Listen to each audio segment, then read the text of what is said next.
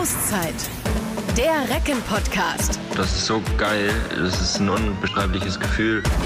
Zweimal auswärts und einmal zu Hause müssen unsere Recken in dieser Saison noch ran. Dann ist Sommerpause. Es gab zuletzt ein paar Rückschläge in der Bundesliga. Möglich ist der begehrte Platz 6 aber nach wie vor und deshalb will die Mannschaft natürlich in den letzten Spielen nochmal alles reinlegen. Wir machen vorher nochmal eine Auszeit. Wie immer mit einem Rückblick auf die letzten Spiele, einem Ausblick auf die kommenden Aufgaben und wir sprechen natürlich auch über den Mann, der heute bei uns ist und der uns leider am Ende dieser Saison verlassen wird. Natürlich ist das auch heute Thema mit Evgeny Pevnov. Herzlich willkommen. Einen wunderschönen guten Tag, wirklich. Effe, ja, ich habe es gerade gesagt. Ähm, leider, leider wirst du die Recken am Ende dieser Saison verlassen. Darüber sprechen wir später auch noch, über Gerne. deine lange und intensive Zeit hier in Hannover. Äh, die wollen wir noch mal so ein bisschen beleuchten. Erstmal die Frage, du hattest ja in dieser Saison auch äh, zwischenzeitlich mal so ein bisschen Verletzungs- Probleme, glaube auch mit einer OP ähm, jetzt aktuell. Du siehst frisch aus, äh, geht's dir gut? ja, ich bin tatsächlich gerade aus der Dusche. Wir hatten gerade eben Krafttraining und äh, kurz zu Hause in die Dusche gesprungen und dann direkt hergeradelt. Ähm, ja, wie du schon angesprochen hast, ich war äh, verletzungsbedingt am Anfang der Saison ein bisschen ähm, neben der Spur. Ich habe einen Schleimbeutel am Fuß entfernen lassen, der mich ähm, ziemlich gestört hat und ähm, da habe ich gedacht, ja gut, dann mache ich das jetzt in der ersten Saisonhälfte, sodass ich in der zweiten Saisonhälfte dann da bin. Okay, und seitdem aber jetzt, ähm, du bist auch beschwerdefrei da jetzt? Ich bin aktuell beschwerdefrei, ja. Okay. Wie du schon super. gesagt hast, ich sehe frisch aus und so fühle ich mich auch. Sehr gut. Beste Voraussetzung, auch für den Podcast natürlich. Ähm, dann äh, sind wir froh, dass du das überwunden hast und dann lass uns mal direkt einsteigen mit dem Rückblick auf die letzten Spiele. Ich habe es gerade äh, angesprochen, dass ist alles nicht ganz so gelaufen, wie man sich das natürlich äh, gewünscht hätte. Letztes Spiel war gegen die Rhein-Neckar-Löwen. Extrem knapp, extrem ärgerlich am Ende auch. 30 zu 31 äh, verloren. Hast du das mittlerweile verdaut und abgehakt? Ja, natürlich. natürlich. Ich glaube, da bin ich jetzt äh, Profi genug und auch lang genug in der Bundesliga, dass äh, Spiele, die dann so knapp sind, ähm, relativ schnell abgehakt werden. Habt ihr da schon äh, irgendwie so ein bisschen in die Analyse ähm, Nein, was gemacht? Nein, noch gar nicht. Was würdest du jetzt, Stand jetzt sagen, so war dann am Ende vielleicht so die Phase oder das, der Bereich des Spiels, wo es dann vielleicht gefehlt hat, wo, ja. Nein, wenn man, wenn man das Spiel sich so, so ein bisschen Revue passieren lassen hat, ähm, keine Frage, dass später im Tor einen Sahnetag, glaube ich, erwischt hat und ähm, wir uns da die Zähne phasenweise ausgebissen haben. Ähm, sei es jetzt, ob es jetzt die Ausbeute von mir oder von anderen Spielern sind. Ähm, für meine Verhältnisse waren auch zwei Fehlwürfe in einem Spiel ziemlich viel. Das kenne ich so von mir auch nicht. Ähm, daher denke ich, dass die Chancenauswertung einfach das Problem war. Wir haben eine relativ stabile Abwehr hingestellt. Sie mussten sich da auf jeden Fall die Zähne ausbeißen, um, äh, um ein Tor zu kriegen. Mhm. Und ähm, nichtsdestotrotz glaube ich, dass es ein ziemlich interessantes Spiel für alle Zuschauer war. Ich denke, man hat die Leidenschaft auf dem Spielfeld gesehen.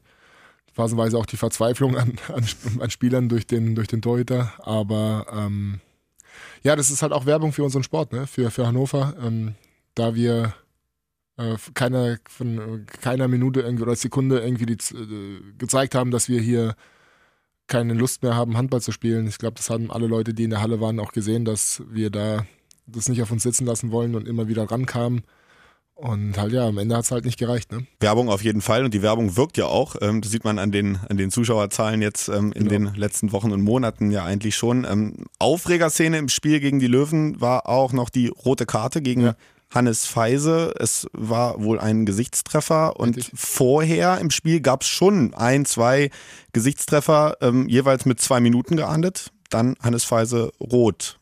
Wie hast du die Situation gesehen, auch im Vergleich vielleicht zu denen davor? Also tatsächlich ähm, habe ich die Situation von Hannes auf dem Spielfeld nicht gesehen. Ich habe es tatsächlich nur klatschen hören, ähm, dass er mit der flachen Hand ihn im Gesicht getroffen hat. Ähm, dennoch bin ich der Meinung, dass es keine rote Karte ist. Ähm, aber es ist halt natürlich auch Interpretationssache vom, vom, vom Schiedsrichter, wenn er ähm, das als Tätigkeit sieht, beziehungsweise zu aggressives Vorgehen, dann kannst du, kannst du diese, äh, diese Entscheidung vertreten. Ähm, tatsächlich in der Videoanalyse nach dem Spiel mit den Schiedsrichtern witzigerweise. Es hat sich irgendwie so ergeben, dass wir dann irgendwie äh, einen Laptop in der Hand, an der Hand hatten und die Szene angeguckt haben und der Schiedsrichter dann auch von, von sich dann auch gesagt hat, äh, okay, für mich ist das eine rote Karte gewesen. Ich so, ja, aber warum war das eine rote Karte? Weil er ist ja im seitlichen Fallen und Hannes macht ja keine aktive Bewegung zu seinem Gesicht. Weißt du, also ich will jetzt nicht sagen, dass sein, dass sein Gesicht in seine Hand reinfällt, das hat ja auch nicht gestimmt. Aber Dennoch war das keine typische äh, Blockbewegung, weil er hat mit, einer, mit der einen Hand geblockt und mit der anderen Hand ihn im Gesicht getroffen, aber halt unter der Brusthöhe von dem Gegenspieler. Ne? Mhm. Also das heißt, der Kopf ist dann schon zur Seite gegangen und dann haben sie sich erst getroffen. Und aus meiner Sicht habe ich ihm erläutert, ich meine, ey, ganz ehrlich, tut mir leid, wenn du da eine Zwei-Minuten-Strafe gibst, dann ist, glaube ich, jeder damit d'accord. Mhm. Und dann hat er gemeint, ja, aus seiner Sicht sah das halt so aus. Und ich so, ja, ich kann, kann ich verstehen auf dem Spielfeld, aber jetzt, was sagst du jetzt? Ja, ist schwierig. Ja, natürlich ist es schwierig. Es ist immer schwierig. Schiedsrichterentscheidungen sind immer schwierig. Ähm, am Ende, am Ende ist so eine Situation meistens auch irgendwie 50-50 und dann ärgert sich immer die Mannschaft, die verliert. Ja, auf jeden Fall. Ähm, weitere Schwierigkeit für euch ist natürlich aktuell auch so ein bisschen, dass ihr ein paar Ausfälle jetzt noch zu verkraften habt in dieser Endphase der Saison. Zum Beispiel Renas Uschins kam verletzt von der Nationalmannschaft zurück. Wenn dann jetzt jemand ähm, wie Branko am, äh, beim letzten Spiel mal nicht so das Wurfglück hat, fehlt natürlich auch irgendwo so ein bisschen die Alternative. Wie schwer würdest du sagen, wiegt das jetzt gerade so in der Endphase der Saison, dass jetzt auch noch so ein paar Leute wegfallen, wo ja vielleicht auch man sagen kann, geht aufs Ende zu, Kräfte sind vielleicht so ein bisschen oder lassen so ein bisschen nach. Wiegt das dann nochmal schwerer? Ja, grundsätzlich, es liegt immer schwerer, weil, wie du schon gerade ange angedeutet hast, äh, es geht in den Saisonendspurt. Da werden irgendwie versucht, nochmal alle Kräfte zu mobilisieren, die wir in der Vorbereitung versucht haben aufzubauen. Ähm, und wenn natürlich dann, ist egal, wer ausfällt, ob es ein halb rechts ist, Mittelmann links außen, es, es wiegt immer schwer. Natürlich wiegt es dann schwerer, wenn es ein, eine spielentscheidende Position ist. Meine, meine Position zum Beispiel und die von den Außen ist halt nicht so entscheidend, was, das, was den Spielaufbau angeht, weil wir abhängig von den anderen sind. Also wir sind ja abhängig von dieser Rückraumachse, hm. da ich ja nicht raustreten kann und den Ball nehmen kann und dann eine Aktion selber starte. Ja. Das heißt, ich bin angewiesen, einen Ball zu kriegen. Genauso ist es in Außen auch, weil wenn der Ball in der Regel kriegt, ist es ein Torabschluss, so wie bei mir. Ähm, von daher es, wiegt es natürlich deutlich schwerer in der Hinsicht, dass ein Rückraumspieler ausfällt aber prinzipiell ist es egal, wenn jemand am Ende der Saison ausfällt, ist das halt immer eine Schwächung. Ähm, es war das zweite Spiel gegen die Löwen diese ja. Saison äh, zu Hause. Also zu Hause war es das zweite, insgesamt war es das dritte, weil es gab ja schon dieses Pokalspiel. Und da würde ich ganz gerne nochmal einen kurzen Einschub machen, weil ich glaube, das war genau bei diesem Pokalspiel gegen die Löwen, was für dich irgendwie von den Umständen rund ums Spiel ziemlich speziell war. Ich ja. glaube, da war Kind Nummer drei unterwegs. Und, nee, äh, nicht nur, ja, es, es war da. Es war schon da, ja. genau. Aber vorher war irgendwie die Frage, äh, kommt es vorher, kommt es nachher, kommt es genau während des Spiels? Und dann gab es, glaube ich, noch die Situation, dass die anderen beiden Kreisläufer, also Justus und Ilja, auch noch beide verletzt waren. Koray auch tatsächlich. Wie, Koray auch. Ja. Wie, wie, ist das da, äh, wie war das denn vorher? Wann, wann war die Geburt und wie viel Zeit war noch bis zum Spiel? Also tatsächlich habe ich keinen einzigen äh, Trainings, äh, Trainingstag verpasst und auch kein Spiel, wie du ja gesehen hast. Ähm, wir hatten so, dass Sarah, Sarah am Freitag stationär aufgenommen wurde, hm. ähm, die Nacht im Krankenhaus verbracht hat. Ich am nächsten Tag, am Samstag, dann morgens Training hatte, bin dann vom Training, habe dann mit der Sarah äh, hin und her geschrieben, wie es ihr geht. Dann hat, gemeint, hat sie gemeint, ja, die, die Wehen fangen jetzt an. Hm. Ich sage, okay, alles klar, ich packe meine Sachen, ich komme rum.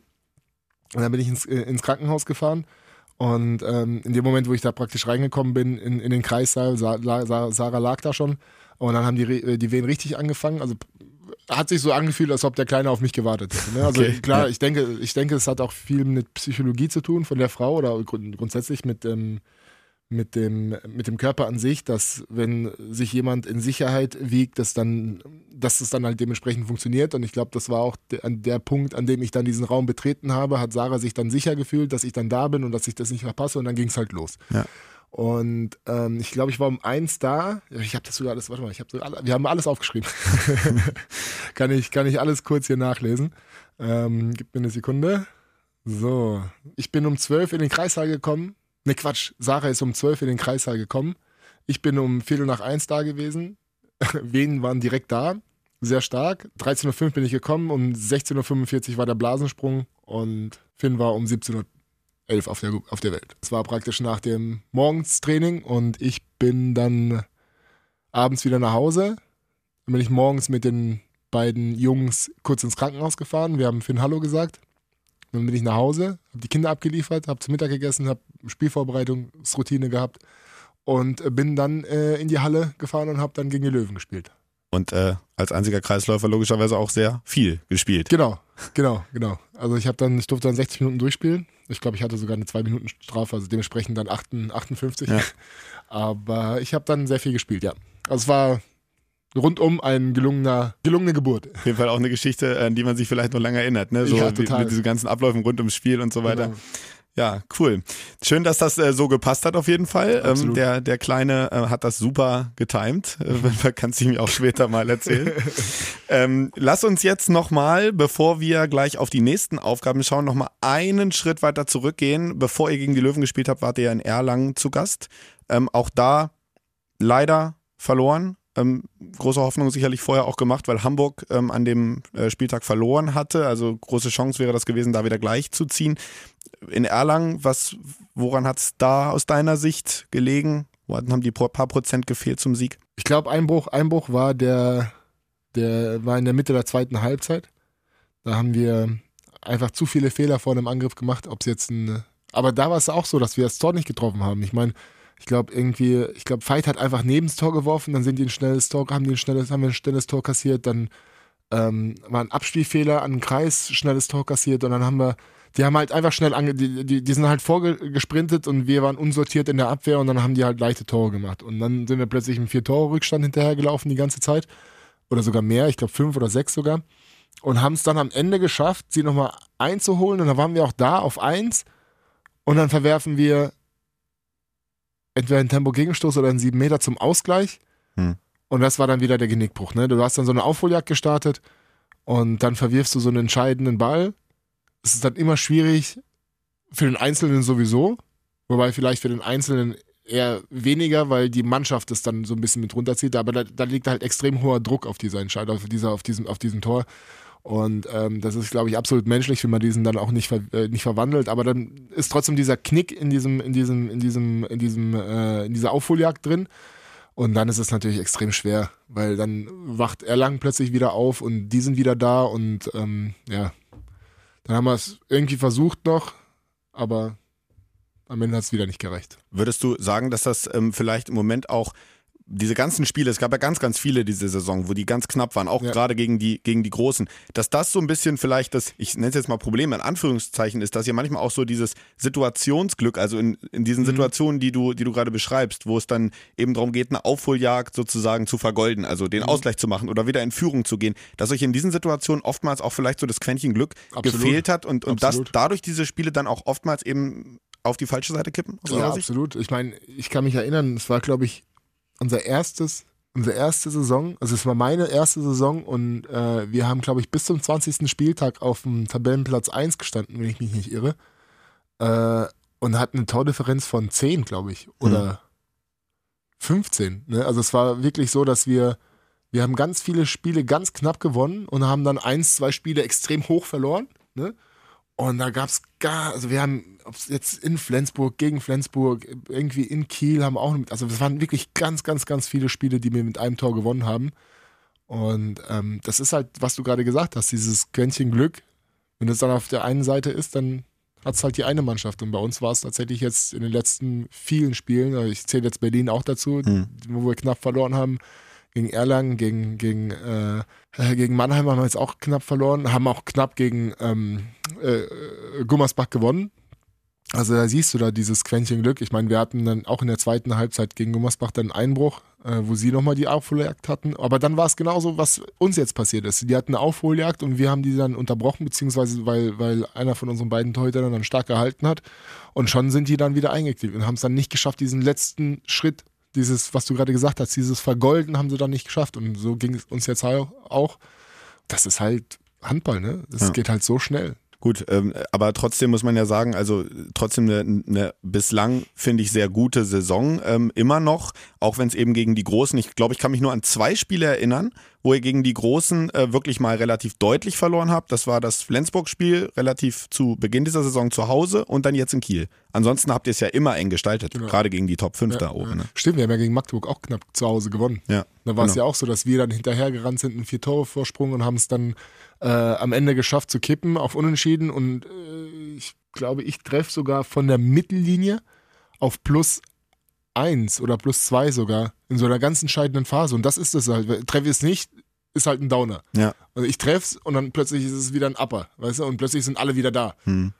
Weil es dann auch die Halle wieder nochmal richtig Genau, mitnimmt genau, ne, in so einer genau, Phase. genau. Jetzt ähm, sind es, wie gesagt, noch drei Spiele für euch. Für den HSV Hamburg sind es noch vier. Ich habe mir das mal angeguckt. Also euer Programm ist ja jetzt auswärts Flensburg, ähm, dann Minden zu Hause und letzter Spieltag Stuttgart. Der HSV, ganz kurz mal äh, abgerissen, spielt noch in Kiel gegen Leipzig, in Berlin und gegen Melsung. Hm. Zwei Punkte ist der HSV gerade vor, hat ein Spiel weniger. Wie schätzt du denn jetzt aktuell oder realistisch schätzt du aktuell die Chancen jetzt noch ein, wenn man eben dieses Ziel Platz 6 sich anguckt, was vielleicht für Europa reichen könnte? Weißt du, ganz ehrlich, dieses Ziel um Platz 6 und Europa, das haben wir gar nicht gemacht. Es wurde uns praktisch aufgedrängt von außen. Ne? Also uns, unser Ziel ist es nicht, Europa zu spielen dieses Jahr. War, war es von Anfang der Saison nicht. Ne? Ja, offiziell war ja gesagt, einstelliger Tabellenplatz. Ne? und das haben wir jetzt. Ja. Wir Ja. ruhen uns darauf nicht aus, keine Frage. Äh, Wir wollen natürlich immer das Höchste anstreben, auch keine Frage. Aber jetzt irgendwie Rechnereien und versuchen, dann müssen wir hier gewinnen und da und dann müssen die da. Das hat uns niemand.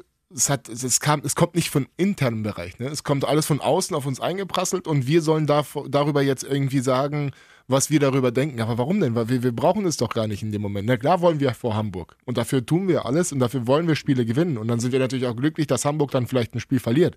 Und Ja. wir dann am Ende der Saison vor denen stehen. Das, dass das nicht von euch kommt, FS klar. Ja, das ist natürlich, das ist natürlich auch super schwierig, dann in dem Situation dann äh, äh, irgendwie zu beantworten. Was wollt ihr denn dann jetzt in dem Moment hören? Ja klar, wir, die sollen verlieren, so viele wie möglich und wir gewinnen alles. Fertig, dann, dann, dann stehen wir vor denen. Wür- würden wir sofort so nehmen. Ja, es, es ist natürlich, ist natürlich immer eine, eine Sache, wo, wo wir natürlich, äh, ich sage jetzt mal auch die Medien gerne drüber sprechen, weil es so ein bisschen die Spannung am Leben hält, ne? weil es ja, wie gesagt, auch extrem eng ist da Mhm. noch. Es ist nicht die einzige Stelle der Liga, wo es eng ist. Wir haben ja auch noch den engen Meisterschaftskampf und wir hatten bis vor ja, einer Woche auch noch einen sehr engen Abstiegskampf. Da gibt es ja jetzt so ein bisschen, zeichnet sich ja jetzt so ein bisschen eine Entscheidung ab. Aber äh, es ist äh, auch wieder Werbung für den Handball, finde ich. Diese, diese verschiedenen ähm, Bereiche der Tabelle, wo überall noch Spannung drin ist diese Saison. Das finde ich sehr bemerkenswert. Also Ja, ist auch, ist es auch. Also ich denke, ähm, es ist gewisserweise schön, dass, dass äh, Kiel das jetzt nicht mehr so anführt, demonstrativ ihre Stärke präsentiert, sondern jetzt halt auch viele andere Mannschaften, die jetzt drumherum schwimmen und versuchen da ähm, den äh, ersten Tabellenplatz. Also ich meine, deutscher Meister zu werden, ist das ist mit das Schwierigste, was du, glaube ich, erreichen kannst. Ne? Ja. Also mal keine Frage, das ist natürlich das Höchste, aber das ist der schwerste Titel, den du, glaube ich, erreichen kannst. Der, weil einfach aus dem Grund, du hast halt 34 Spieltage und in diesen 34 Spieltagen musst du halt 34 Mal performen. Ja. Gefühlt, ne? Performst du da dreimal nicht und eine andere Mannschaft zweimal nur nicht, dann war es das für dich. Ne? Mhm. Pokal ist zum Beispiel ein, ein, ein, ein Titel, den du, denke ich, am einfachsten erreichen kannst. Weil wenn du äh, im Final Four bist, entscheidet am Tag das, was passiert. Ne? Ja. Du hast, ja, ich glaube, unser erstes Final Four, wir gewinnen oder wir führen zur Halbzeit gegen Wetzlar, ich glaube 16-7 oder so. Wir haben die einfach zerstört in der ersten Halbzeit. Ne? Haben dann in der zweiten Halbzeit ein bisschen nachgelassen, dann kamen die nochmal ran auf fünf Tore, aber das war es. Und, und, und dann fahren wir irgendwie jetzt vor kurzem nach Wetzlar, ich meine letzte Saison nach Wetzlar und verlieren mit 20 Toren. Ach, das war das Spiel, ja. ja. Mhm. Weißt du? Mhm. Also da, da siehst du einfach, dass man davon nicht will, jetzt, ich habe keine Lust jetzt irgendwas ins Phrasenschwein zu schmeißen, deswegen sage ich jetzt nicht, was der Vokal so alles kann. Aber ähm, da siehst du, das ist halt einer der einfachsten Titel in Anführungszeichen. Ne? Ja. Keine Frage, dass da super Mannschaften sind und äh, aber an diesem Tag ist halt dieser Tag entscheidend. Ne? Und in der Liga ist es halt die Liga, das Jahr. Ja. Und äh, umso mehr freut es mich natürlich, dass der Titelkampf sehr, sehr spannend ist. Mm, Und ja, wie du auch gerade gesagt hast, dass Abstieg natürlich auch noch so eine Sache ist, die spannend, aber auch gewisserweise frustrierend dann ist. Ähm, eine Mannschaft, gegen die er jetzt als nächstes spielt, SG Flensburg-Handewitt, auch eine Mannschaft, die vielleicht vor der Saison natürlich gerne in den Meisterschaftskampf äh, eingegriffen hätte. Das ist bei ihnen jetzt äh, nicht gelungen. Sowieso sehr turbulent die Saison äh, in Flensburg. Ja. Ähm, wie, wie schätzt du sie denn jetzt aktuell ein, bevor ihr dann jetzt nach Flensburg Ich fahrt? sag's dir, wenn ich jetzt irgendwas auch, wenn ich irgendwie sage, dass sie ein bisschen schwächeln oder irgendwas und dann äh, fahren wir da hin und kommen mal mit 10 Minustoren wieder zurück. Ey. Da habe ich jetzt ehrlich gesagt nicht so Lust drauf. Äh, keine Frage, dass es da ähm, sehr viele, äh, ich will mal vorsichtig ausgedrückt, äh, Probleme gab in der Saison. Hm. Ob es jetzt Niederlagen waren gegen Mannschaften, die es äh, nicht hätten sein müssen oder ob es jetzt mit Trainerwechsel zu tun hat. Ich denke, dass Marc Bult dann, dann auch natürlich einen guten Job macht. Mm, aber äh, ja, jetzt ist natürlich der Ausfall von, von ähm, Jim Gottfriedsson auch nochmal so eine Nummer. Äh, Lenker und Denker oder Denker und Denker von, dem, von der Mannschaft.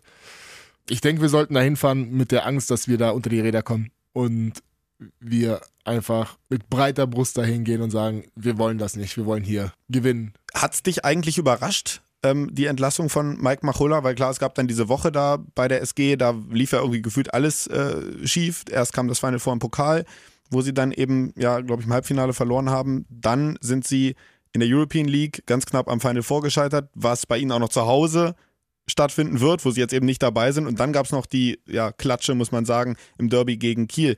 Ich habe trotzdem einige gehört, die hinterher gesagt haben, ich hätte es nicht gedacht, dass äh, sie ihn rausfinden. Hättest du es gedacht? Ich, ich auch nicht. Also ich meine, es ist, äh, also wenn du das Gesamtpaket betrachtest, war es nicht vertretbar, finde ich, wenn du als Außendastehender das hier anguckst. Der hat irgendwie, Mike hatte, hatte, hatte glaube ich, 19 Spiele in Folge eine Serie gewonnen, mhm. hat keinen oder, oder nicht verloren ähm, und gewinnt dann drei Spiele, die elementar wichtig waren. Äh, nee, spielt drei Spiele, die elementar wichtig waren, Gewinnt er nicht. Und gewinnt er nicht. Ja. Verliert, er fliegt aus dem Pokal, er fliegt äh, ERF und gegen Kiel. Aber die drei sind so ausschlaggebend, dass du so eine ganze Serie reißen, also so eine ganze Serie dann wieder über den Kopf. Ich weiß es nicht, das ist schwierig, ist schwierig. Also ich, ich, ich will jetzt nicht sagen, dass intern irgendwas passiert sein muss. Aber es hat dich überrascht. Es hat mich auf jeden Fall sehr überrascht, dass, dass äh, Mike dann mit sofortiger Wirkung also weißt du, wenn du dann sagst, okay, wir lösen einen Vertrag auf zum Ende der Saison, weil ich glaube, es, weil jetzt, was, was soll denn jetzt passieren? Weißt du, was ich meine? Also ich meine, die, die, die, die haben den rausgeworfen und jetzt sind es noch acht Spiele bis Ende der Saison gewesen oder zehn, glaube ich, als ja. sie ihn rausgeschmissen haben. Und was soll jetzt passieren? Die haben alles verloren, also alles aus der Hand gegeben, haben jetzt keine Chance mehr auf den Titel und dann schmeißen wir jetzt den Trainer raus, um was, um ein Statement zu machen? War schwierig. Also, also für mich persönlich war es nicht vertretbar, diese Entscheidung von als Außenstehender. Hm. Was intern passiert ist, kann ich dir natürlich nicht sagen, weiß ich nicht.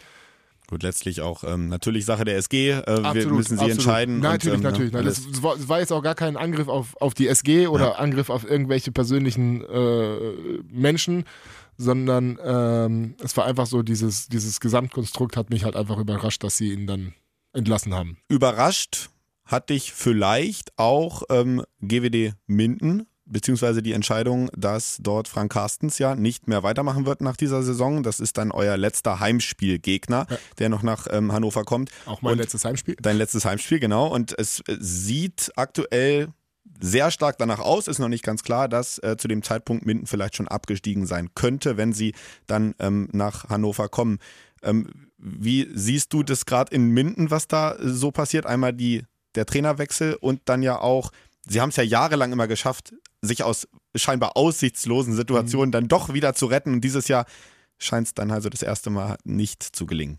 Ja, schade.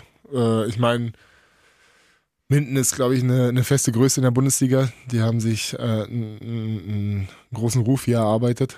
Und ähm, es ist immer unangenehm gewesen, in der Kamperhalle äh, Handball zu spielen. Wir haben wenig Spiele, glaube ich, dort gehabt, die deutlich für uns ausgefallen sind, wenn überhaupt. Ähm, von daher ist natürlich schade, dass sie, dass sie absteigen, aber so ist das halt leider bei uns. Ne? Also wenn du dich da, das ist ja das, was ich gesagt habe, wenn du, die Saison ist so lang, dass es so schwierig ist, auf der einen Seite, aber auch irgendwo voll leicht auf der anderen Seite. Weißt mhm. du, du gewinnst irgendwie drei Spiele in Folge und hast plötzlich sechs Punkte plus und ein anderer steht da unten. Ja. Also es muss ja nicht mal irgendwie, und dann gewinnst du alle drei Spiele mit einem Tor. Weißt du, was ich meine? Ja. Dann hast du trotzdem sechs Punkte. Ja. Und dann gewinnst du, oder verlierst du alle drei Spiele mit einem Tor und hast minus sechs Punkte. Weißt du, was ich meine? Das ist dicht beieinander alles. Das ist so dicht beieinander, dass, es, dass wenn du da reinrutscht, dass es so schwierig ist, da rauszukommen. Ich meine, wir haben es ja selber gehabt, nicht vor allzu langer Zeit, dass wir da unten rumgeschwirrt sind. Und wenn du in, diesen, in dieser Abwehrspirale bist, dann, dann kommt plötzlich, dann kommt Minden zu dir nach Hause und dann denkst du dir, das ist Minden. Du musst besser sein, du willst besser sein. Und dann mhm. verlierst du mit einem. Dann denkst du dir, what the fuck, man. Ja. Oder, keine Ahnung, da kommt Bittigheim. Äh, vor drei Jahren waren die, glaube ich. Sind eine Stunde 20 vorm Spiel aufgetaucht, weil die, weil die Verkehr auf der Autobahn hatten. Kommen da rein, denken sich, ey, I don't care auf die Art und dann gewinnen die mit einem Tor und zwar ein Abpraller und schmeißen aufs leere Tor und das Spiel ist vorbei. Ja. Also ich mir denke, ey, so einfach geht das, ne? Und wenn du dann, wie gesagt, da unten drin stehst, dann hast du echt, die, die, da, da flattert echt alles. Ja, sehr schade auf jeden Fall ähm, für GWD, aber ich weiß nicht, ähm, inwieweit man, man spricht ja dann immer gerne davon, es kann auch eine Chance sein, in der zweiten Liga sich neu zu resetten, wieder hochzukommen. Wie, wie stehst du zu solchen Aussagen oder ähm, bist du eher, sagst du eher, naja, das kann dann auch ein, kann auch ein Tiefschlag sein oder Ja, es kann, kann in beide Richtungen gehen, ne? Ja. Also, wie du gerade gesagt hast, neue Ausrichtung und dann äh, greifen wir wieder an. Oder äh, wir richten uns neu aus und es geht alles in die Hose. Ne? Also, Ja. Wir wünschen auf jeden Fall GWD, dass es äh, nicht in die Hose geht. Genau, maximaler Erfolg. und dass sie ähm, möglichst schnell wieder zurück in die Liga kommen, weil, wie du gesagt hast, irgendwie gehören sie ja doch dazu. Apropos dazugehören, du gehörst irgendwie auch zu den Recken dazu. Äh, du hast sechs Jahre dazugehört, bist feste Größe geworden und jetzt wirst du eben nach dieser Saison den Verein äh, leider verlassen. Fans sind sehr traurig, hat man auch den äh, Kommentaren bei Facebook entnommen. Aber es ist nun so, es ist ähm, entschieden. Ähm, als du damals hierher gekommen bist, hättest du damals gedacht, das werden sechs Jahre, das wird doch eine sehr lange Zeit? Oder war das erstmal? Nee? Aber ich habe Gänsehaut. Siehst du jetzt, aber die anderen, die, die Zu Zuhörer natürlich nicht. Ähm, ja, wie du gerade gesagt hast, sechs Jahre. Ähm, ich kann mich wie heute noch erinnern, wie wir dann eingezogen sind und der LKW kam irgendwie nicht und wir gefühlt einen halben Tag auf den LKW gewartet haben, damit wir endlich einziehen konnten und dann saßen wir da auf dem Boden und haben haben über mein Handy irgendwelche Videos dann geschaut, um die Zeit zu vertreiben, weil der irgendwie gefühlt jede Minute hätte kommen sollen, kam aber nicht und war nicht erreichbar. Das war alles irgendwie total verrückt und dann und jetzt sechs Jahre später einfach drei Kinder. Das ist, das ist nee, nee, also nee, hätte ich, hätte ich mir nicht, hätte ich mir nicht denken können. Bedeutet, äh, man merkt es jetzt auch gerade, wenn du sagst Gän- Gänsehaut, äh, das macht schon was mit dir, wenn du jetzt weißt, okay, noch drei Spiele, Reckentrikot und dann war's das? Ja, na klar, na klar. Das ist schon sehr emotional. Ich habe mich, als ich mich äh, von der Mannschaft dann auch verabschiedet habe, also intern dann, also was heißt verabschiedet ja nicht, aber ich habe ich hab ihnen bekannt gegeben, dass es, dass es, äh, dass es nicht mehr, nicht mehr äh, Pevnov und Recken heißen wird. Ähm, war sehr emotional. Ich habe auch äh, Schwierigkeiten gehabt, dann auch Wörter zu finden, die das dann irgendwie versuchen, irgendwie auszudrücken was man äh, alles hier so erlebt hat und welche, welche Zeit man hier genossen hat. Ich denke, es spricht für sich, wenn man äh, sieht, dass, dass ein Mensch sich äh, in dieser Zeit hier so wohl fühlt, dass er, wie gesagt, schon zweimal den Vertrag verlängert hat und äh, drei Kinder, drei Kinder bekommen hat äh, mit einer liebevollen, wunderbaren Frau, die sich ähm, auch ganz toll, ganz toll um die Jungs kümmert. Vor allen Dingen, wenn der Vater dann nicht da ist, ob es jetzt irgendwie Vorbereitung ist oder irgendwelche Auswärtsspiele. Ja, es ist hart, ist hart. Wir, wir wissen ja noch nicht äh, offiziell, wo es für dich hingeht. Äh, Du hast aber gesagt, du wirst nochmal eine neue Herausforderung im Ausland suchen. Und das ist ja äh, für dich in deinem gestandenen Handballeralter tatsächlich die, die erste äh, Auslandsstation, die es Ja. es dann sein wird. Ist da auch jetzt tatsächlich, auch wenn du schon, wie gesagt, gestandener Profi bist, bei dir jetzt auch eine gewisse Art von Nervosität vor dem, was kommt, wenn du jetzt weißt, es geht ins Ausland, andere Kultur vielleicht, andere Sprache, ähm, du, dass du damit zum ersten Mal konfrontiert bist. Wie geht's dir jetzt gerade damit so, mit dem Ausblick? Ah, äh, Ganz ehrlich, also beru- so sportlich, aus sportlicher Sicht, aus sportlicher Sicht habe ich da gar kein, gar kein, äh, gar keine Angst vor oder irgendwie Nervosität. Ich habe tatsächlich mehr Sorgen, ein bisschen, was meine Familie angeht, weil wenn es jetzt ins Ausland geht, wo jetzt zum Beispiel eine andere Sprache gesprochen wird, ähm, dass da einfach Leute oder dass meine Kinder da einfach im ersten Moment nicht zurechtkommen werden. Mhm. Und ich glaube, das ist so das, was, was mich persönlich am meisten äh, dazu verleitet, darüber nachzudenken. Aber ja, ich denke, wir wuppen das schon. Also ich werde, ich, ich bin, ich bin mir sehr sicher, dass meine Frau und ich, also Sarah und ich, das auf jeden Fall, auf jeden Fall äh, bestmöglich versuchen werden umzusetzen und dass wir das, also das, das, also äh, eigentlich glaube ich, dass Sarah das schafft. Wobei man ja auch Ganz immer, wobei man ja auch immer sagt, Kinder, bei Kindern ist es immer relativ schnell, dass die halt so neue Sprache immer super fix lernen, weil die Ja. halt mit, mit Freunden, meistens ist es ja so, ne, wenn auch ähm, eine Familie nach Deutschland kommt, hat man ganz oft die Situation, die Kinder sprechen innerhalb kürzester Zeit total gut Deutsch Ja. und die Eltern äh, brauchen eher ein bisschen Klar, länger, weil die das klar. mit den Freunden so oft haben, ne, in Ja, Kita oder Schule. Oder Ja, so. total. Also ich denke, das wird auch, also wie gesagt, die Sorge, ich habe so erst, eigentlich habe ich nur die Sorge die ersten vier Wochen. Ich glaube, wenn die überstanden sind, ist alles okay. Und diese vier Wochen, es ist wie es ist. Ich glaube, dass Sarah das einfach schafft. Weil ich bin auch nur ein Anhängsel im Endeffekt. Die, meine, meine Frau ist die Power, äh, Power bei uns zu Hause. Sie ähm, handelt alles, sie macht alles, sie, sie ist einfach, eigentlich ist sie Familie Peffner im Endeffekt. Ne? Also wir, wir tanzen alle nach ihrer Pfeife im Endeffekt. Und ähm, das ist auch das Schöne in gewisser Weise dran, weil sie das, da, da, dadurch, dass sie so eine Powerfrau ist und ich habe auch schon von vielen Seiten Komplimente aus dem Freundeskreis auch äh, bekommen, äh, tatsächlich, dass sie dann, äh, wie sie das alles wuppt und macht und ja, es ist Wahnsinn, es ist Wahnsinn. Ich denke, wenn Sarah nicht Sarah wäre, dann äh, würde es so, wie es jetzt ist, glaube ich, nicht sein. Also ex extrem wichtige Stütze. Äh, äh, äh, nein, nicht nur extrem, Familie. es ist die Stütze. ist die Stütze. Es ist die Stütze. Und auf ihr ist das Fundament gebaut im Endeffekt. Familie Peffner. Also ohne sie wird nichts laufen. Und Dann- das, da bin ich extrem dankbar dafür und äh, ja, kann ich nur sagen. Ich merke es auch schon, wie es wieder Ja. emotional wird bei mir. Das haben wir gerade über Handball gesprochen und jetzt sprechen wir über meine Frau, die ich auch sehr liebe. Und da siehst du halt einfach, wie das ist. Und äh. Dann kann man auch äh, an der Stelle natürlich auch äh, auf, stellvertretend für die Recken-Fans einmal Danke sagen an Sarah, weil äh, wenn so wie du sagst, wenn sie nicht wäre, hätten wir auch wahrscheinlich nicht diese große Freude mit Evgeny Pevnov auf der Platte gehabt in den letzten sechs. Jahren. Also da auch großes Dankeschön. Lass uns noch einmal zurück in die Halle kommen. Wenn du jetzt sagst, so sechs Jahre, das waren viele Mitspieler bei den Recken, das waren ähm, verschiedene Trainer äh, und auch im, im Staff ähm, rund um die Mannschaft verschiedene Personen. Gibt es da bestimmte, wo du sagst, das wird mir besonders fehlen, die werden mir besonders fehlen? Ich glaube, es wäre jetzt unfair, irgendjemanden rauszuheben.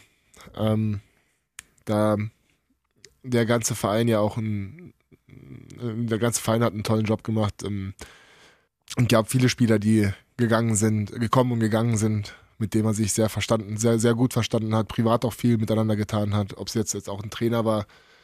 Deswegen finde ich das ist ein bisschen unfair, da jetzt jemanden rauszupicken und zu sagen, auf den, auf den werde ich am meisten vermissen. Von daher ist, glaube ich, so dieses Gesamtpaket Hannover wird immer für immer ein Teil meines Lebens sein. Äh, unter anderem auch, weil einfach, wenn meine Kinder dann ihr, ihr Personalausweis rausholen und dann steht dann halt Geburtsort Hannover drauf. Und Ja. ich denke, dass das wird auf jeden Fall nochmal so dieses, diese Gebundenheit an diese Stadt und auch diese Gebundenheit an den Verein für immer in meinem Leben haben. Schauen wir mal auf Spiele. Ähm, gibt es da ein, zwei ähm, Spiele, Matches, ähm, gemeinsame Erfolge? Es kann auch mal ein Misserfolg sein, äh, der vielleicht zusammengeschweißt hat, die dir hängen bleiben aus deiner Reckenzeit, wo du sagst, das, ähm, das war so, ja, ich will es jetzt gar nicht Highlight nennen, weil es kann wie gesagt auch ein Misserfolg sein. Also so Ereignisse, wo du sagst, die waren besonders prägend in deiner Zeit, die du rausheben würdest oder die dir jetzt gerade spontan einfallen. Ja, wir haben, ich habe mit Hannover, hat, ich bin ja schon ein paar Jahre in der Bundesliga, ähm, 13 um genau zu sein, und äh, ein Jahr in der zweiten Bundesliga, also im, in der HBL bin ich schon seit 14 Jahren insgesamt. In der Zeit habe ich ge- tatsächlich gegen alle Mannschaften jetzt durch die Recken auch gewonnen, weil Kiel war immer dieser große, Flensburg und Kiel waren immer diese großen, wo, wo es hieß, da haben wir noch nie gewonnen. Und das haben wir ja geschafft mit, mit, den, mit den Recken. Und was natürlich in Erinnerung bleibt, sind die Final Fours Hm. die wir bestritten haben. Ähm, das erste Final Four gegen die Löwen, da war nichts zu holen. Das war das Finale, das war, da war Löwen einfach an dem Tag einfach klar besser. Ähm, sind aber Vize-Deutscher, äh, Vize-Pokalsieger geworden. Das ist auch ein, eine schöne Ehrung. Bitter war natürlich die Niederlage, Niederlage gegen Magdeburg und gegen Melsung. Das hätte nicht sein müssen. Und die Niederlagen gegen Berlin im ERF Cup war auch mies. Im Achtelfinale. Das war auch, da war auch nichts zu holen. Also viele, so viel. viele ähm, äh, ja, tolle Erfolge, aber auch natürlich bleibt nicht aus.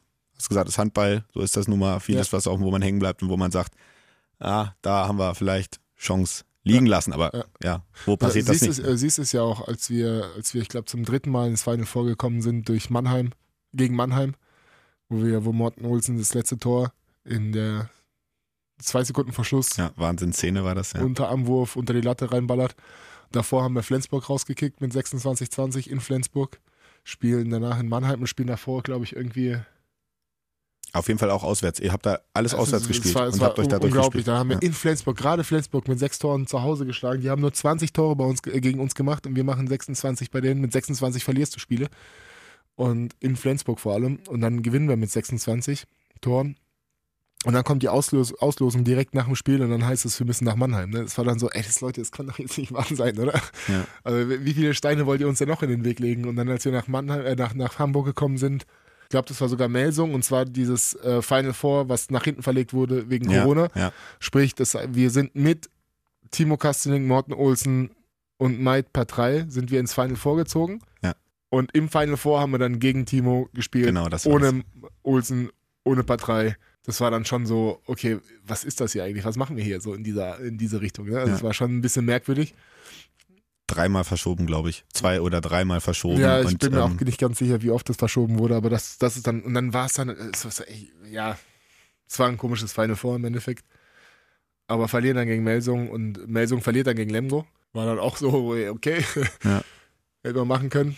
Naja, so ist das.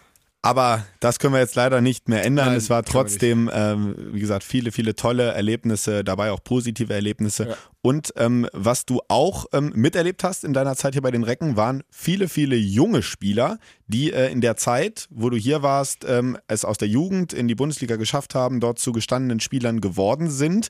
Ähm, wie hast du das so erlebt und vielleicht auch deine Rolle? Dem, also sind da auch die Spieler oftmals zu dir gekommen, weil du ja, wie gesagt, erfahren warst und haben auch oft mal das Gespräch mit dir gesucht, also dass du den Weg sozusagen begleiten konntest von vielen jungen Talenten zum Bundesligaspieler? Ja, ich denke, jeder, jeder gestandene Bundesligaspieler, was heißt gestandener Bundesligaspieler? Ich denke, jeder aus der Mannschaft hilft dann da, wo er kann. Und wenn es dann halt irgendwelche Tipps oder Tricks oder whatever ist, dann äh, hilfst du, wo du kannst. Ne? Ähm, von daher denke ich, dass mich da jetzt irgendwie rauszupicken und zu sagen, okay, ich habe da irgendjemanden groß gemacht, würde ich jetzt nicht sagen. Aber wenn eine Frage gestellt wurde, die ich beantworten kann, habe ich dann versucht, so gut wie möglich zu beantworten. Und wenn es demjenigen dann geholfen hat, sich irgendwie weiterzuentwickeln, ist es schön. Freut mich sehr. Und wenn nicht, dann halt nicht. Jetzt gerade ganz aktuell auf deiner Position auch noch, ist ja äh, auch wieder jemand, der jetzt gerade extrem auf sich aufmerksam macht, Justus. ja, klar, natürlich, Ja, ja. absolut. Besonders stark und auch ähm, schon Debüt gehabt in der Nationalmannschaft. Ja, Ähm, freue ich mich sehr für ihn. Äh, ich denke, er wird seinen Weg machen. Und ähm, ja, ich wünsche ihm das Beste natürlich. Keine Frage. Auf jeden Fall. Und jetzt nochmal ganz aktuell in der letzten Saison hast du ja auch nicht nur quasi diese Aufgabe, wenn ich es mal Aufgabe nennen darf, übernommen, du warst jetzt auch noch Dolmetscher. Äh, ist das nach wie vor immer noch so, dass du für, für Vlad, ähm, glaube ich, ähm, häufig auch nochmal übersetzt Gerne hast? mal, ja. Ja? Gerne mal. Ja. Aber tatsächlich hat er sich da schon ziemlich weit entwickelt und versteht einiges. Und Handball ist tatsächlich auch so eine, eine, eine Sportart, die relativ einfach zu verstehen ist, wenn man über dasselbe Thema spricht, auch wenn es eine andere Sprache ist. Ne? Also das hat man äh, die Jahre davor mit Carlos auch gemerkt. Der hat ähm, nicht sein perfektes Englisch gesprochen, aber ein gutes Englisch. Und viele kamen, also ich, ich kam am Anfang gar nicht zurecht damit. Ich habe ihn wenig verstanden. Äh, aber man hat trotz, also man hat ihn nicht verstanden, aber man hat verstanden, was er gemeint hat. Ja. Weißt du, was ich Okay, meine? ja. Und deswegen ist es auch bei Vlad so, dass ähm, wir sprechen über das große Thema Handball und wenn, keine Ahnung, irgendjemand zeigt, dass er ein bisschen nach hinten gehen soll und sagt, Vlad muss nach hinten und zeigt die mit der Geste und dann versteht er das und dann geht er halt einen Schritt nach hinten und dann so, ja, super, alles klar. Mhm. Also darauf wollte ich jetzt hinaus, dass es relativ einfach zu verstehen ist. Du hattest ähm, vor deiner Zeit bei den Recken einige Stationen, aber die Recken waren dein erster norddeutscher Verein sozusagen. Aha. Deswegen ähm, würde mich mal interessieren, sechs Jahre warst du hier in Hannover. Ja. Gibt es eine typische norddeutsche Eigenschaft, die du in dieser Zeit angenommen hast? nicht, dass ich wüsste. Nicht, dass ich wüsste, muss ich gestehen. ja, gut, ich meine, äh, Norddeutsch ja, aber so Norddeutsch finde ich jetzt Hannover nicht tatsächlich. Kommt einfach darauf an, von wo man schaut. Ne? Die Flensburger und die Kieler würden jetzt sagen, das ist doch nicht mehr Norden. Eben, andere, eben. andere. Also von daher, ich, ich, ich denke, ich, Was, was mir tatsächlich aufgefallen ist, ist, dass äh, hier in Hannover ziemlich sauberes Deutsch gesprochen wird. Mhm. Also mit wenig Akzent. Ähm, tatsächlich hört man ja auch wenig raus bei mir, wo ich herkomme.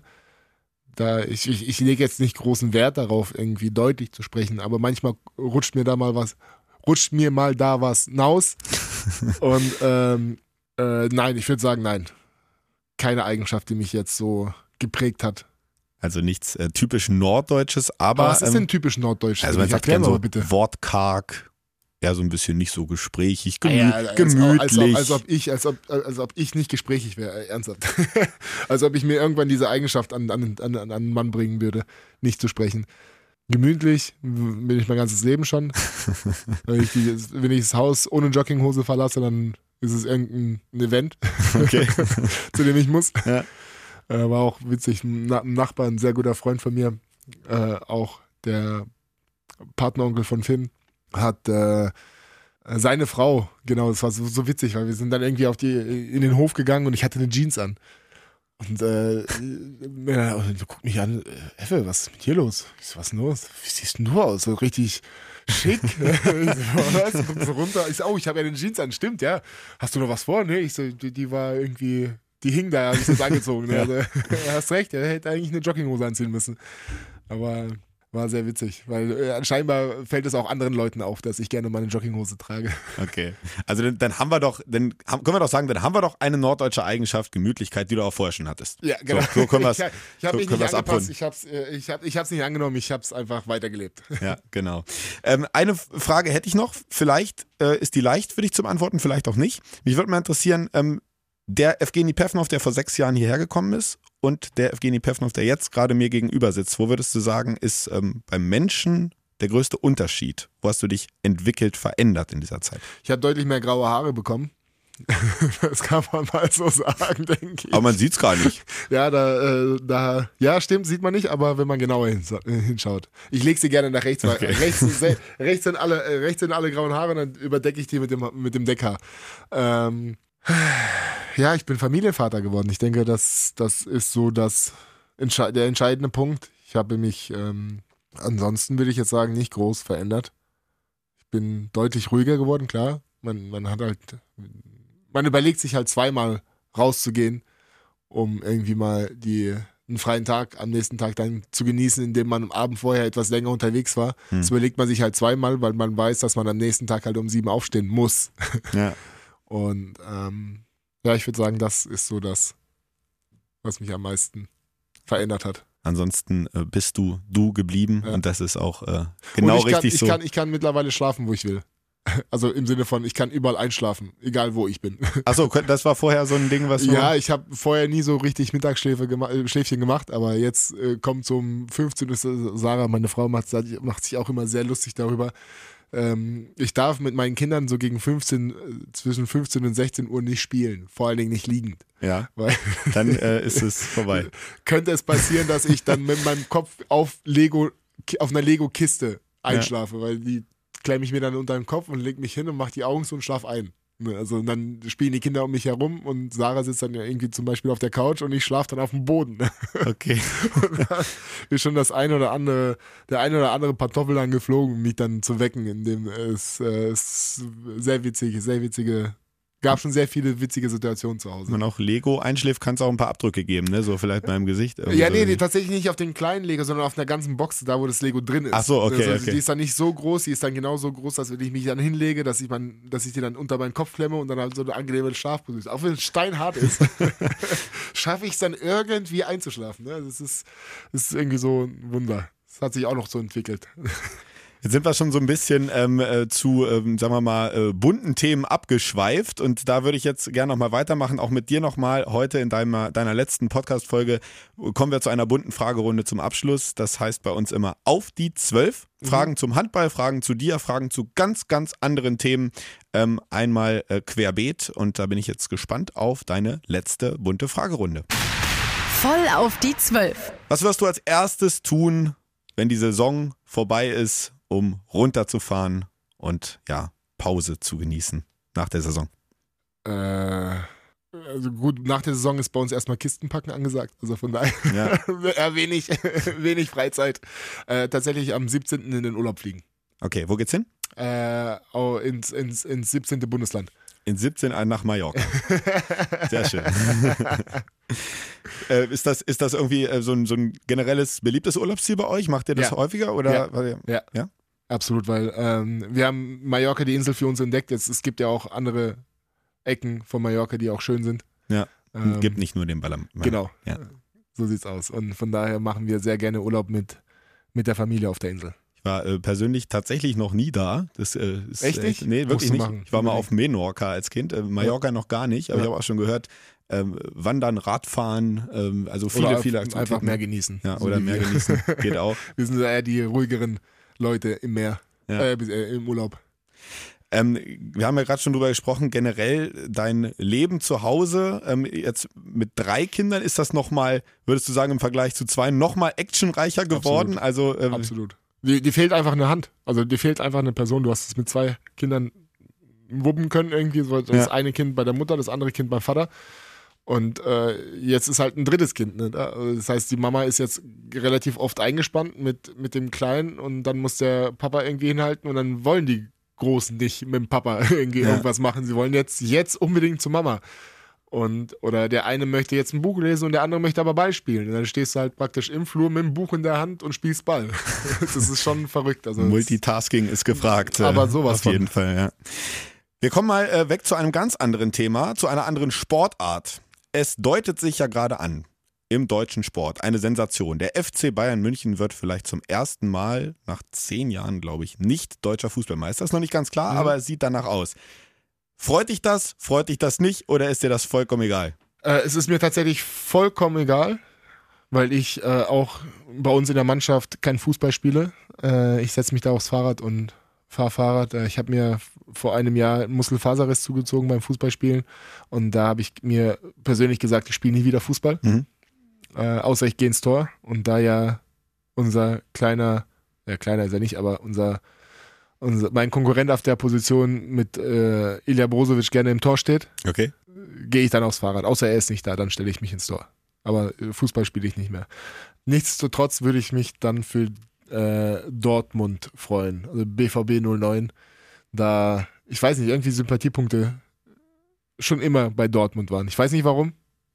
Ist so. Und es muss ja auch mal wieder woanders werden. Also ich finde, irgendwann ist es auch langweilig. Ja, gut. Ich meine, das ist bei, bei, beim Fußball ja genau das Gleiche. Es ist ja auch wie bei uns beim Handball. Äh, es ist äh, eine sehr lange Zeit, die entscheidet, ob du deutscher Meister wirst oder nicht. Ja. Und wenn am Ende Bayern München da oben steht, dann haben sie alles richtig gemacht. Ne? Also was willst du, was willst du, was willst du da irgendwie absprechen? Wenn sie am Fall. Ende der Bundesliga oben stehen und irgendwie fünf Tage vor Spielende deutscher Meister sich nennen können, dann haben sie es verdient, Auf jeden Fall. weißt du? Wobei natürlich in der Handball-Bundesliga gab es ein paar Wechsel immer mal in den letzten Jahren. Ne? In den letzten Jahren, ja, da hat sich das ja auch hingedeutet, aber davor Waren es immer die gleichen. eben. Meist, ja, das Genau. stimmt. Ähm, ich würde gern mal eine Frage zu deinem Musikgeschmack stellen. Nein, ich würde erstmal gerne eine Frage nicht zu deinem Musikgeschmack stellen, sondern aus aktuellem Anlass. Wir hatten, haben ja immer unsere Kategorie Recken, Rocken in der Halle Ja. und äh, da hatten wir ja beim letzten Spiel ähm, die Auswahl aus der Playlist von deinem Kreisläuferkollegen Justus Fischer. Ja. Was sagst du zum Musikgeschmack von Justus Fischer? Da halte ich mich mal dezent zurück. ich will jetzt nichts falsch sagen, aber da halte ich mich dezent zurück. Ich habe auch nicht den besten Musikgeschmack, aber das war hart an der Grenze. Was hörst du denn? Äh, tatsächlich viel und alles gefühlt. Ne? Also wenn ich meine Playliste angucke, können wir mal kurz reinhören. Also reinhören jetzt nicht, aber wir können mal kurz reingucken. Meine Lieblingssongs. Ich habe tatsächlich, das sind nicht mehr als zehn. und das geht los bei Kevin Harris und endet bei Prinz P. Okay. Also es ist wirklich total gemischt. Alles klar. Nur mal zur Erklärung für alle, die es jetzt gerade nicht verstanden haben, die vielleicht nicht in der Halle waren jetzt. Also Justus äh, hatte sich, oder es wurde ausgewählt, der Song Hakuna Matata von äh, König der Löwen. Und übrigens, äh, als ich da am, am äh, vorm stand und äh, habe das Ganze anmoderiert und dann lief Hakuna Matata, drehte sich Uwe Gensheimer äh, zu mir um und sagte zu mir, euer Ernst? Und dann habe ich nur so gesagt, hier, Justus, da hinten steht er. Der, der, der ist verantwortlich und der schüttelt nur so ein bisschen unglaublich mit dem Kopf. Also äh, vielleicht ist auch in der Nationalmannschaft wahrscheinlich sogar schon bekannt, was äh, da Äh, bei keine ihm so... Ahnung, keine Ahnung. Aber Ich war auch sehr überrascht über die Playlist. Ähm, aber gut, okay, wenn, wenn, wenn er das zu Hause privat hört, dann ist es sein, sein gutes Recht und äh, das soll ihn jetzt nicht äh, schlechter reden oder besser reden. Wenn das sein Geschmack ist, dann soll es so sein. Meiner ist es halt nicht. Auf jeden Fall. Jedem das seine. Es ist immer So wieder eine aus. sehr äh, unterhaltsame Anekdote zu, zu Justus an dieser Stelle. Ähm, du wirst äh, zwar die Recken verlassen, aber noch weiterspielen. Das Ja. wissen wir. Wir wissen noch nicht wo, aber Richtig. du wirst weiterspielen. Mir würde mal interessieren, ähm, nach deiner ähm, Karriere, die hoffentlich noch ein paar Jahre geht, aber irgendwann ja auch zu Ende gehen wird, hast du da schon Pläne? Was soll's dann werden? Was wirst du dann tun? Was Nach Hause ziehen. Nach Hause ziehen, an die Bergstraße, in die, äh, in die alte, gute Hood, wie man so schön sagt. Ja. Ähm, einfach wieder zu Hause sein. Ich glaube, das ist es so, dass, worauf ich mich am meisten freue. Die Handballschuhe in die Nagel hängen. Und äh, ich habe mit meiner Frau, mit meiner Frau, äh, ich habe ihr ein Versprechen gegeben, dass ich, dass ich, äh, sobald meine Profikarriere mit dem Handball endet, wir auch den Handball verlassen Mhm. an dieser Stelle, dass ich mich da nicht mehr irgendwie versuche, irgendwo als Trainer unter Beweis zu stellen oder irgendwie was anderes. Ich bin dann fertig mit Handball und Handball wird nicht mehr Priorität Nummer eins bei uns, sondern meine Frau und ihr Job. Dementsprechend, wenn irgendwas natürlich in der Umgebung, äh, wenn irgendwas natürlich in der Umgebung passieren wird, ob es jetzt, keine Ahnung, Großsachsen, Loddershausen, TV Hemsbach, alles die kleinen Städte außenrum oder sogar die Eulen, Friesenheim, ist ja auch gerade ein Katzensprung. Äh, Dann können wir darüber sprechen. Aber ähm, meine Frau wird dann die Nummer eins bei uns in der Familie sein und es wird nach ihrer Tanze, äh, nach ihrer Pfeife Berufsleben getanzt. Glaubst du, es wird dir leicht fallen, ähm, Ja. so, so einen Cut zu machen? Dann, ich glaube Wo schon. du so viele Jahre ja auch oder Ja. in, in diesem Sport aktiv warst. Ich glaube schon, ja. Also ich, ich denke, ich denke, äh, es wird sehr, sehr emotional. Ähm, was halt natürlich auch passieren wird, also was halt auch krass ist, ist mir letztens aufgefallen, ich verlasse ja das Land und ich verlasse die Liga.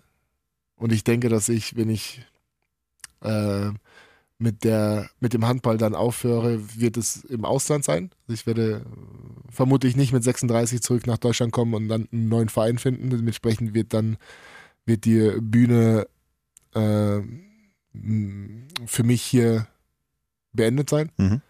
Und ähm, ich denke, das wird nochmal ein bisschen hart, weil ich, wie gesagt, 14 Jahre jetzt hier war und dann aufhöre und nicht mehr wiederkomme. Das ist für mich jetzt praktisch schon dieser, dieser, dieser Cut für Deutschland. Äh, das wird sehr emotional, denke ich. Wenn es dann äh, nach den 16 Jahren Profi-Geschäft zu Ende geht. Aber mir wird dieser Cut nicht schwerfallen, denke ich. Emotional ähm, wird's ja, denke ich, auch nochmal in der Halle. Ähm, jetzt dann natürlich noch nicht am Karriereende, aber eben, wie du, wie du gerade gesagt hast, ähm, Ende der Zeit bei den Recken, Ende Ja. der Zeit in der Bundesliga. Wahrscheinlich, wie du selbst gesagt hast, gerade für immer. Ähm, in der Halle wird es die Verabschiedung geben, ja, nach dem Spiel gegen Minden. Du hast es ähm, als Spieler am Rand, der geblieben ist, in den letzten Jahren immer schon ähm, miterlebt. Sechsmal. Diesmal, sechsmal. Diesmal, Nee, Quatsch, fünfmal und beim sechsten Mal bin ich's. ja, diesmal stehst du da. Ähm, ist, das, äh, ist das eine Situation, wo du, glaube ich, auch ganz gut mit umgehen kannst Ja. dann oder wo du auch gar nicht so richtig? Absolut nicht. Ich werde Rotz, Rotz und Wasser heulen wahrscheinlich. Zu Recht auf jeden Fall. Das ist dir auf jeden Fall natürlich gestattet in dem Moment. Äh, und, Aber jetzt äh, habe ich es gesagt, jetzt wird es wahrscheinlich nicht passieren. Hoffentlich. wir, sind, wir, wir sind gespannt. Es, äh, Ich auch. es wird aus der Situation heraus Ja, es wird entstehen. mich wahrscheinlich überkommen. Die letzte Frage, beziehungsweise es ist gar keine Frage. Ähm, jetzt haben wir viel über den Abschied gesprochen, über deine Zeit bei den Recken gesprochen. Ich würde dir einfach gerne die Möglichkeit geben, möchtest du noch etwas loswerden an die Recken-Fans, an deine Mannschaftskollegen, auch über diesen Kanal und äh, ja, ans Umfeld der Recken, an die gesamte Recken-Familie. Puh, nee, ich glaube, das ist jetzt keine gute Idee. da war ich jetzt nicht drauf vorbereitet. Dementsprechend werden viele emotionale Worte fallen und ich werde hier heu- heulen. Deswegen lassen wir das an dieser Stelle mal. Und äh, ich denke, dass viele Worte wahrscheinlich in der Halle fallen werden. Und dann nochmal die letzten Eindrücke aus, aus, von zu Hause, aus meiner Heimat im Endeffekt. Weil die ZRG Arena, ehemalige TUI Arena, war im Endeffekt sechs Jahre lang meine, meine Heimat. Da wird es nochmal äh, sehr emotional. Ich kann jetzt natürlich an dieser Stelle für die Leute, die äh, an dem Tag nicht in der Halle sein äh, können und den äh, Podcast jetzt hören, äh, nur noch ein großes Dankeschön aus, aussprechen für die tolle Zeit.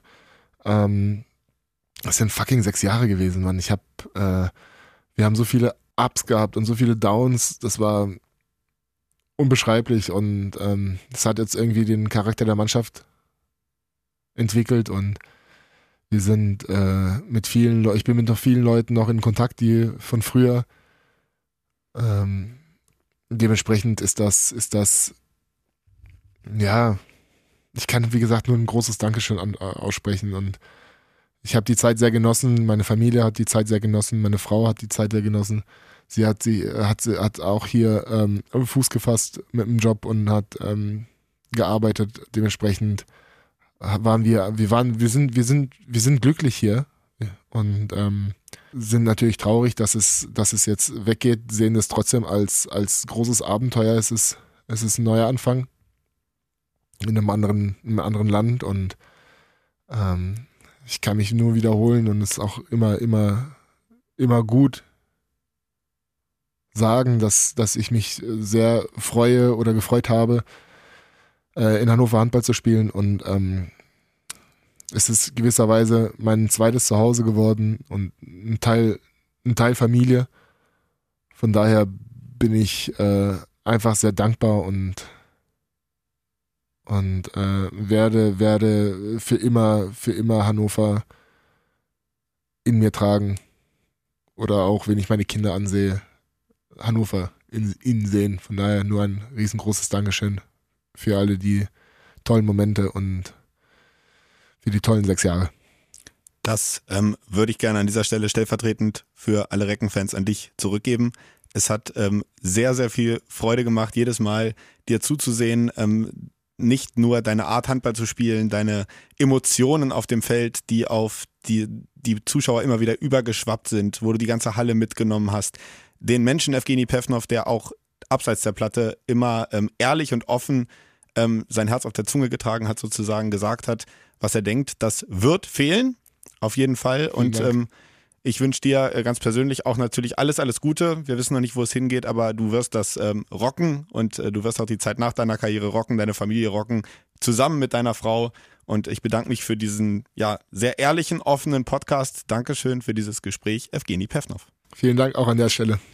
Und dann kommen wir jetzt noch zu unserem traditionellen Abschluss des Podcasts. Einmal zusammen unser Schlachtruf. Recken, rocken. Der Recken Handball Podcast. Eine Produktion von Antenne Niedersachsen. In Zusammenarbeit mit der TSV Hannover Burgdorf. Die Recken!